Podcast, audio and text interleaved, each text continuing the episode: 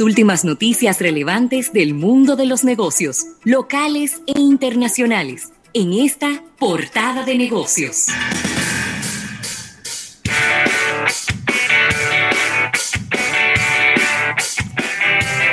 Bueno, y agradecer, Rafael, a todas las personas que nos sintonizan a través de nuestro live y que se siguen sumando. Ahí está Nayeli Peralta, está Irving Mercedes, está mi amigo Raymond Pichardo desde Atlanta, activísimo siempre. Eh, um, y bueno, eh, todos los demás que, están por ahí, que, que quizá aún no nos han saludado, pero que sabemos que están ahí disfrutando del contenido de, este programa, Rafael? Bueno, muchas informaciones. Vamos a comenzar con... Dale por ahí. Eh, informaciones internacionales. Eh, atención Alfredo Niñez, hablando de que Nissan, Nissan está, está cerrando plantas, ¿eh? Y, estaría dejando 2.500 empleados afectados. Desde mucho antes de la pandemia, eh, está azorando en, el mundo automotriz una reestructuración de firmas como Nissan, Volkswagen y Ford Motor Company.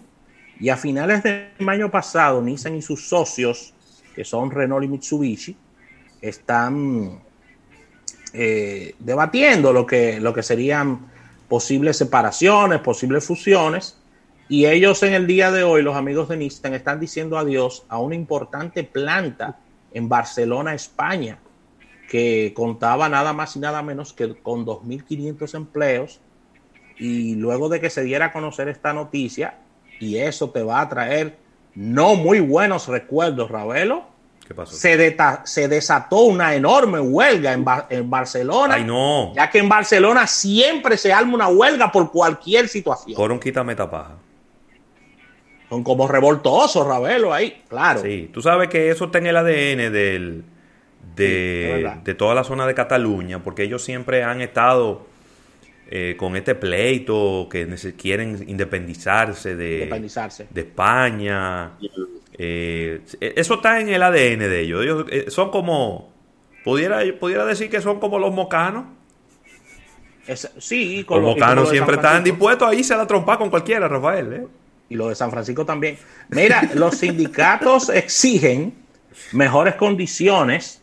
Ya creo que no pueden exigir muchos, muchas condiciones, eh, pero ellos están exigiendo mejores condiciones para el proceso que se derivará del cierre de, de, estas, de esta planta importante de, de Nissan en Barcelona que dejará sin empleos nada más y nada menos que a 2.525 empleados. No son pocos.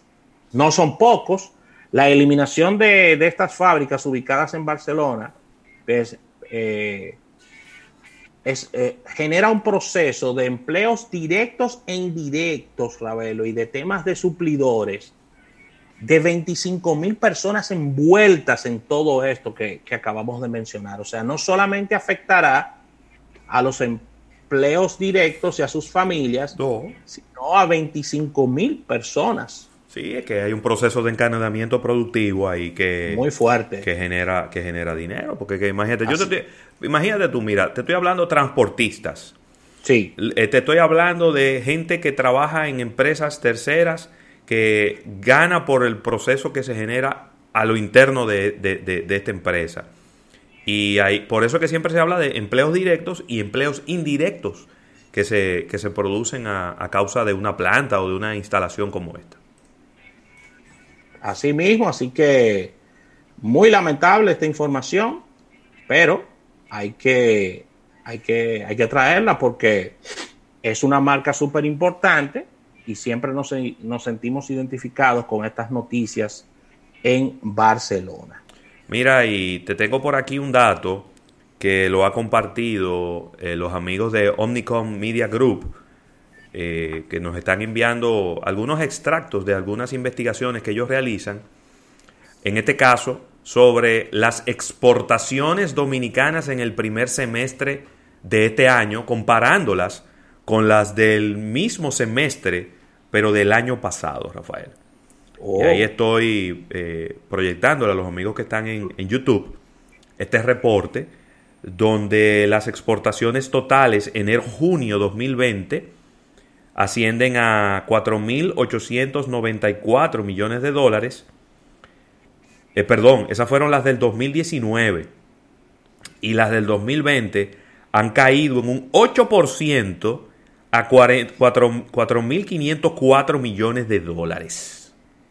Una caída del 8% en las exportaciones. Ahora, cuando nos metemos al detalle, Rafael, ¿verdad? Si nos metemos al detalle, el 42.66% de las exportaciones pertenecen a materias primas. El 34.54% a bienes de consumo y el 22.79% a bienes de capital. Entonces aquí viene el desglose. Las exportaciones de materia prima se han mantenido prácticamente estables, solo una caída del 0.53%. Las de bienes de capital han aumentado en un 12.6%, eh, lo cual eh, es, una, es la parte, vamos a decir que bonita y positiva de este reporte. Sin embargo, en lo que respecta a bienes de consumo, las exportaciones han caído en un 24.13%. Ahí es donde está el bajo, claro. Entonces, entonces ahí es donde uno tiene que ponerse, quizá un poco a escudriñar. Cuando hablamos de bienes de consumo son productos listos. Sí. Productos listos, ya, ¿verdad? Para consumir. Y entonces tengo yo que pensar que las exportaciones a Haití tienen una gran incidencia en este número. Bueno, los grandes socios comerciales, Haití y Estados Unidos. Entonces, porque eh, en, la parte de, por ejemplo, de el oro y, y los productos mineros, eso cae en materia prima. Sí. Y en materia prima la caída ha sido prácticamente ninguna, es decir, se ha mantenido muy, muy estable. Entonces, ahí es donde está el tema, en los bienes de consumo, que debiera de ser la, el enfoque de nuestras exportaciones, porque cuando usted exporta bienes de consumo, usted puede eh, obtener mayor ingreso. No es lo mismo cuando usted vende el oro para que hagan la cadena que cuando usted vende la cadena ya hecha. ¿Verdad? Eh, y bueno, ahí está, ahí está este reporte que la fuente es los datos de la Dirección General de Aduanas de los primeros seis meses de las exportaciones de la República Dominicana, Rafael. Mire, y tremenda sorpresa esta información, algo que te va a encantar, Ravelo, y es que, y es que Disney, Disney Plus no solo será la única opción de Disney, sino que Mickey Mouse estará lanzando su nueva plataforma de streaming también. Mickey Mouse solo. Mickey Mouse solo. Así que tremenda sorpresa esta. The Mickey Mouse Club. De Mickey Mouse. Bueno, ese es un programa de Mickey Mouse. Pero pudiera andar por ahí, ¿verdad? Pudiera andar por ahí. De ahí salieron varias superestrellas como Cristina Aguilera, Justin eh, Timberlake y Britney Spears salieron de este programa que mencionas. Y eso sería una nueva plataforma de streaming que incorporará contenidos de ABC, eh, FX, 20th eh, Century Fox Studios, sí. Searchlight y la mayor diferencia es que estarán también como una especie como de alianza en contenidos con Hulu. Eh, esta, nueva, esta nueva plataforma. Y es una propuesta que hay que ver. Lo más probable es que esta propuesta sea una propuesta más infantil todavía. Totalmente. si es Mickey Mouse. Y es Mickey Mouse. Eh, y y creo que. Rafael. Pudiera ser, pudiera, sí, pudiera ser una idea interesante. Eh, ya que Mickey. Yo no quiero decir que es una marca eh, que está al mismo nivel de Disney, pero Mickey, Mickey Mouse es una marca propia, ¿eh? O sea. Sí, sí, sí. Tiene, tiene luz propia, tiene luz propia, Mickey. Tiene luz propia, Mickey Mouse, claro que sí. Sí, sí, sí. Yo estoy completamente de acuerdo contigo. Mickey, óyeme, Mickey Mouse es una, es una marca que la han manejado de una manera brillante. Sí. Y al día de hoy, usted le pregunta a cualquier niño de 5, de 6, de 7 años, igual le habla de Mickey Mouse como si fuera algo completamente nuevo. Le habla de Mickey como si fuera Fortnite o como si fuera, eh, ¿cómo se llama? Minecraft, que son productos recientes que lo que tienen son pocos años en el mercado. Y Mickey Mouse tiene, ¿cuántos años que tiene Mickey Mouse ya? ¿No son 90? Mickey Mouse, vamos a ver. Son muchos. Sí, son muchos. Son muchos años que tiene Mickey Mouse. De creado desde la, desde la primera película, creo que fue en el 1900.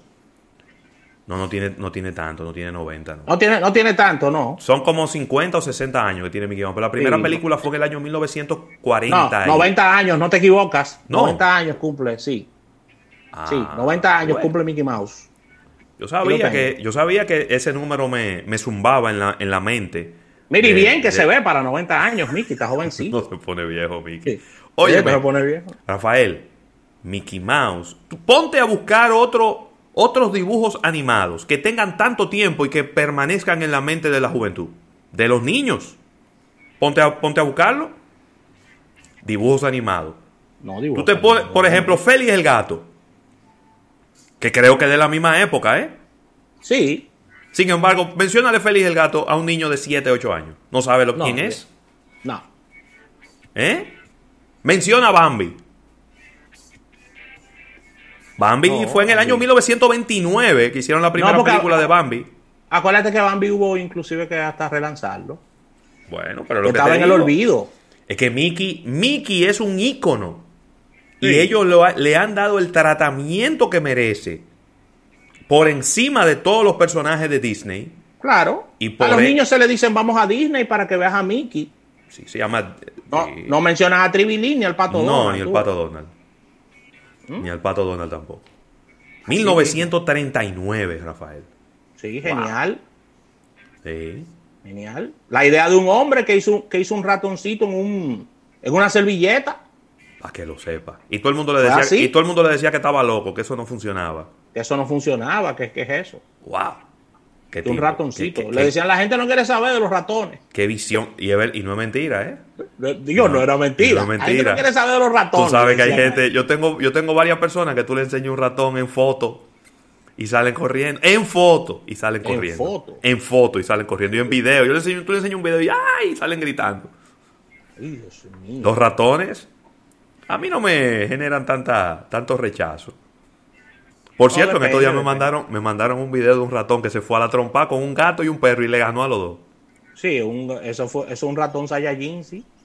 ¿Un ratón qué? Un, ratón Saiyajin. Ese fue Naruto que reencarnó en ese ratón.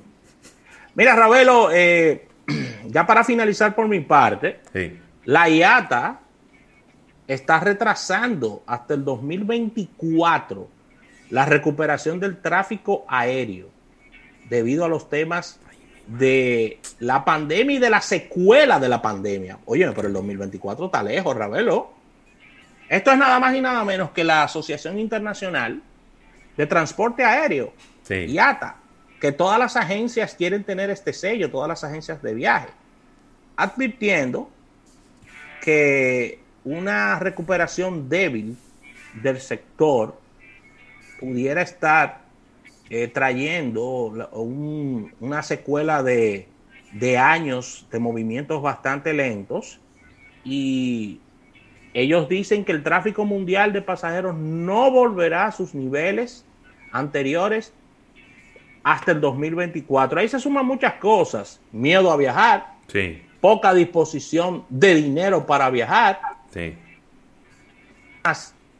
Eh, temas eh, sociales, psicológicos.